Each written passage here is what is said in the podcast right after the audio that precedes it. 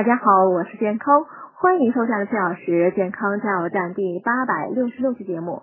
今天讲冬季养生避寒救暖保阳气下集。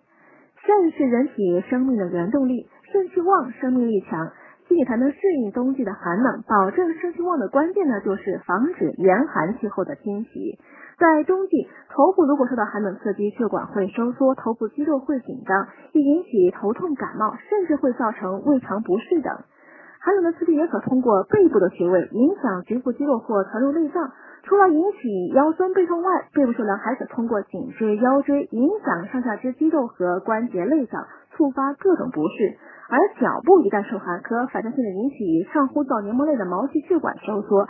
心毛摆动减慢，抵抗力下降，造成病毒细菌趁虚而入，大量繁殖，使人感冒。因此，冬季要特别注意头部、背部和脚部的保暖。